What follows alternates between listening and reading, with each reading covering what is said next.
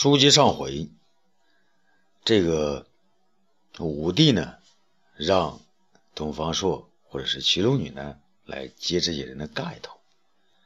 这齐鲁女说：“呃，这些美女，这些美女的盖头，难道还要别的人来接？”武帝呢一边乐了：“啊，对对对，你快去接待接头盖呀！”东方朔是不知所措，夫人。你还真的让我去接呀？齐鲁女大声地说：“皇上都下旨了，你敢抗旨？”这东方朔心神不定的起来，可又觉得自己呢太沉不住气，那也不行，于是口中事事的答应着，脚呢有些发颤的走动着，嘴里呢还哼起了小曲儿。遵旨，来把头盖接啊！他呢，到第一排美女面前，先揭开一个，见是阿菊，便眨了眨眼睛。阿菊呢，对他露出嗔怪之态。第二个阿兰便动了动耳朵，阿兰气得不愿理他。第三个阿竹，他动了动鼻子，阿竹的鼻孔里呢，出出怪气。第四个呢是阿梅，她是歪歪嘴巴，每见一个呀，好像都有特定的暗号似的，示意他们要小心。那不一会儿，头盖呢接完了，十二个美人啊，齐刷刷的站在武帝和齐鲁女的面前。齐鲁女是惊叫一声：“哇哇哇哇！”那一个个的都跟天仙一个样啊！武帝看了也吃了一惊，他心想：这东方朔可真有艳福啊！果然，他找来的美女个个都有姿色。他附和着齐鲁女的话：“对对，东方朔还说都是一丑八怪。夫人，你说朕能给赐赐给你们丑八怪吗？”齐鲁女认真的说：“皇上，那这么多美人，我想我想都要了，行不行？”，武帝乐了，看了一眼东方朔，呃，说：“那。”啊，当然行了！你想都要，朕这就下旨。武东方朔急忙打断武帝的话：“夫人，那不行不行，我受不了啊！”齐鲁女嘴一撇：“吼吼吼，你那你也知道受不了？”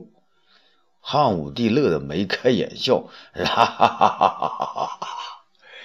齐鲁女呢，正色的对武帝说：“皇上，那让我只看。”看不出什么那优劣上下来。贫女想让他们表演一下，唱唱歌呀，跳跳舞啊，看看他们呢还有什么别的能力。说得好，那说得好，你们呢，凡想留下的，都使出看家的本领，表演起来。这十二个女人呐，开始依次陆续表演，有的弹琴，有的跳舞，有的唱歌。武帝呢？一边喝酒是一边欣赏，不断的点头示意。而骑楼女看了一个，脑海里边就换出东方朔教他们的样子，嘴呢就往一边的撇。而每到此时啊，东方朔是就一阵紧张，就用喝酒来掩饰。不一会儿呢，表演结束，武帝问道：“夫人，怎么样？”骑楼女呢有点迷惑不解的样子。皇上。那怎么他们表演的？俺好像过去都看过呢。东方朔来了精神，啊，是吗？啊，难道他们是一个师傅教出来的？啊，不会吧？东方朔却说：“陛下，八成是您给他们请了同一个老师吧？”武帝想了想，哼，这回呀，他倒有点不知所措了。齐鲁女呢，瞪了东方朔一眼。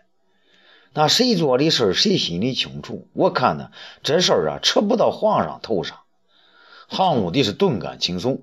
夫人，难怪东方朔服你，你真是慧眼啊，慧眼。东方朔是却紧紧追问：“陛下，慧眼啊什么呢？”武帝憋了一口气，很快转过来。那慧眼识了你这个英雄呗。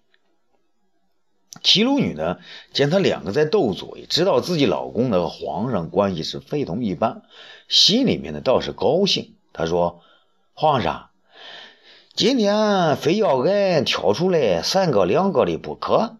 啊，对对对，那你挑哪一个，俺这就是哪一个。这满院子女人，那俺随意挑。是啊，朕早就说过，满院的美女随你挑。啊，挑到哪个是哪个，谁也不许说一个不字。皇上，俺挑了他们，让他们干啥，他们可就得干啥呀。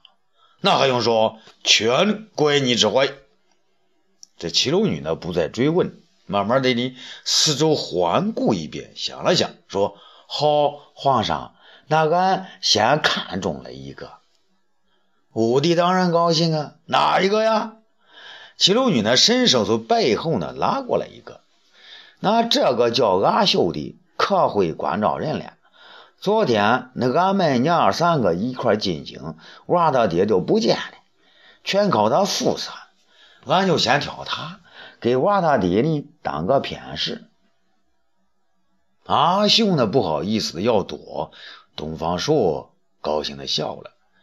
汉武帝嘴上说那好啊，啊他的眼睛却向那一队人中瞅，只见呢那一排人呐都不大高兴啊。不是说要从他们中间挑吗？七楼女却回敬道：“皇上，那可是您说的。这满院子美女让俺随意挑，挑上的让他们干啥，他们就得干啥。啊，是是是，朕说的。你怎么就挑这一个呢？”七楼女眼瞪着皇帝：“皇上，那俺还看中两个。”东方朔有点急了。这下将来呢还不够乱的。他知道自己的夫人呢绝不会让留下的女人舒服，那将来他东方朔还不得受夹板的气啊！他忙摆手：“不要了，不要了，不要了，不能再要了。”武帝却叫起来：“东方朔，不许插嘴啊！今天夫人说怎么样就怎么样。”七楼女呢站了起来：“那还是皇上大气，皇上。”俺还想要两个在身边使唤。武帝得意洋洋地说：“好，说哪两个？啊，知道就作数。”那东方朔是气急败坏的摇着头：“夫人呐，我求你啦，不能再要啦。”齐楼女呢，却不理他的一套。那皇上让俺挑，俺不挑，那不是白不挑。他起身呢，用手一指皇上身后的那两个手执乐章的宫女，叫道：“皇上，俺挑这俩做使唤丫头。”那武帝这回傻了眼呢。那这两个那是从姑苏新来的，朕还没亲信过呢。可是口中却不由得说：“啊。”啊！你挑他们俩，七楼女那不乐意了。皇上，你你不是亲口说了几遍吗？那满院子美女让俺随意挑啊！啊，这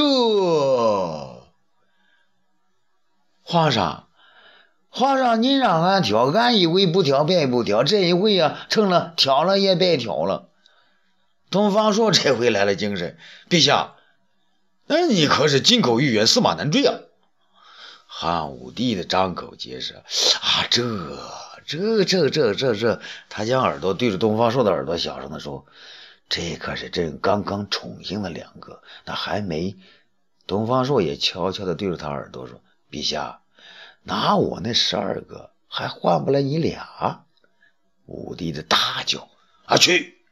谁要你那十二个？”东方朔的耳朵那震得直捂耳朵。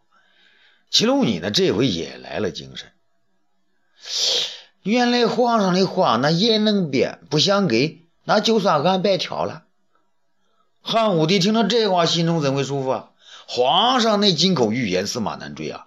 难道还会给一个妇人留下话柄？女人我可有的是。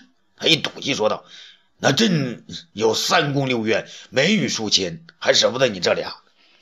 这是东方夫人。”我替他们求求情，别当丫头用，好不好啊？七楼女还不领情。皇上，那也是皇上您说的。那俺要怎样，他们就得怎样，还是说话不算数。这汉武帝解释道啊，那不是朕说了不算，朕呢是向夫人你求个情，别让他们当丫鬟，其他呢随便做什么都成啊。齐鲁女呢一乐，那也好，皇上的面子，那俺还是要给的。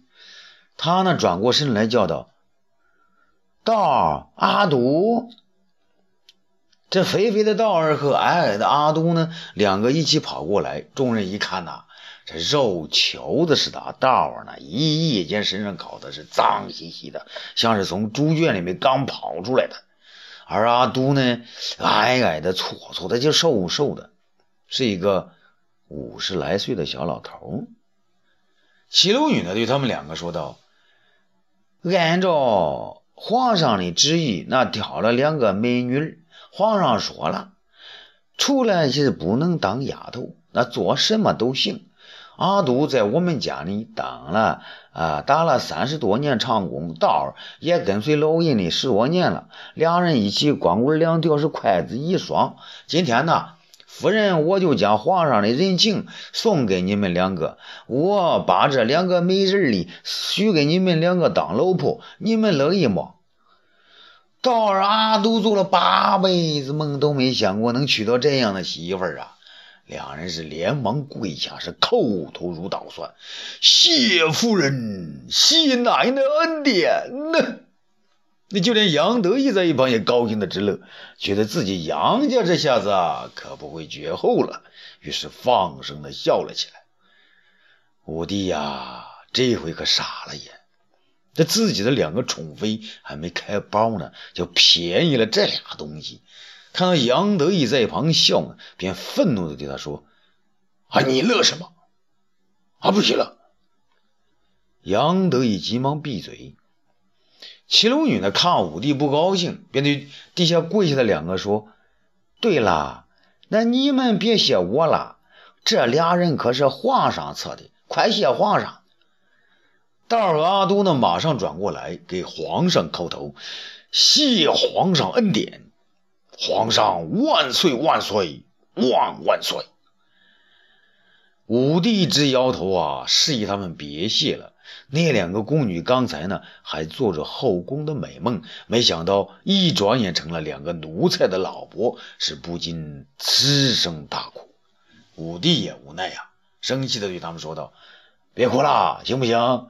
你们在宫中呢一辈子都嫁不了人，今天能嫁出去，说不定是你们的造化呢。”对。杨得意指出笑容，啊，在武帝板着脸传旨，他们两个按照过去宫中的俸禄，一点都不能少。再告诉大行令公孙贺，给这院子再扩一层，专盖两处房子安置他们。啊，遵旨。东方朔看了看皇上，小声的说：“皇上怎么样？我的夫人厉害吧？让您呢赔了俩亲兵。”哈哈哈。汉武帝头也不转就往外走，边走边说：“嘿嘿，这账那都要算到你的头上。”而那两个宫女呢，仍是在一旁哭哭啼啼，月账掉在地上的也不管了，娇滴滴的是直抹眼泪。武帝看着他们这个样子，心中呢也不是滋味他刚想停下来再做布置，不料呢，自己的姐姐苏女和姐夫金不换两个从隔壁跑了过来。二人边跑边叫，俗女呢泪流满面。武帝的长脸呢拉得更长，怎么回事？啊，又打架了！俗女呢急得语无伦次。皇上，弟弟，这回不得了了！我的儿，您的外甥金吾子，他他被长安的义纵捉拿，这会儿呢要问斩了。陛下，快救救吾子吧！姐姐求你了。武帝一听呢，也很也是很着急，拔腿就走。不过呢，他不想太便宜东方朔，于是回过头来对他一招手：“快走，跟朕看看是怎么回事。”东方朔看了一眼自己的老婆，不知是走为好还是留为好。齐鲁女你却清醒的很呢、军令如山，快去吧，回头来呢，俺再给你算账。啊，欲知后事如何，咱们下次接着说。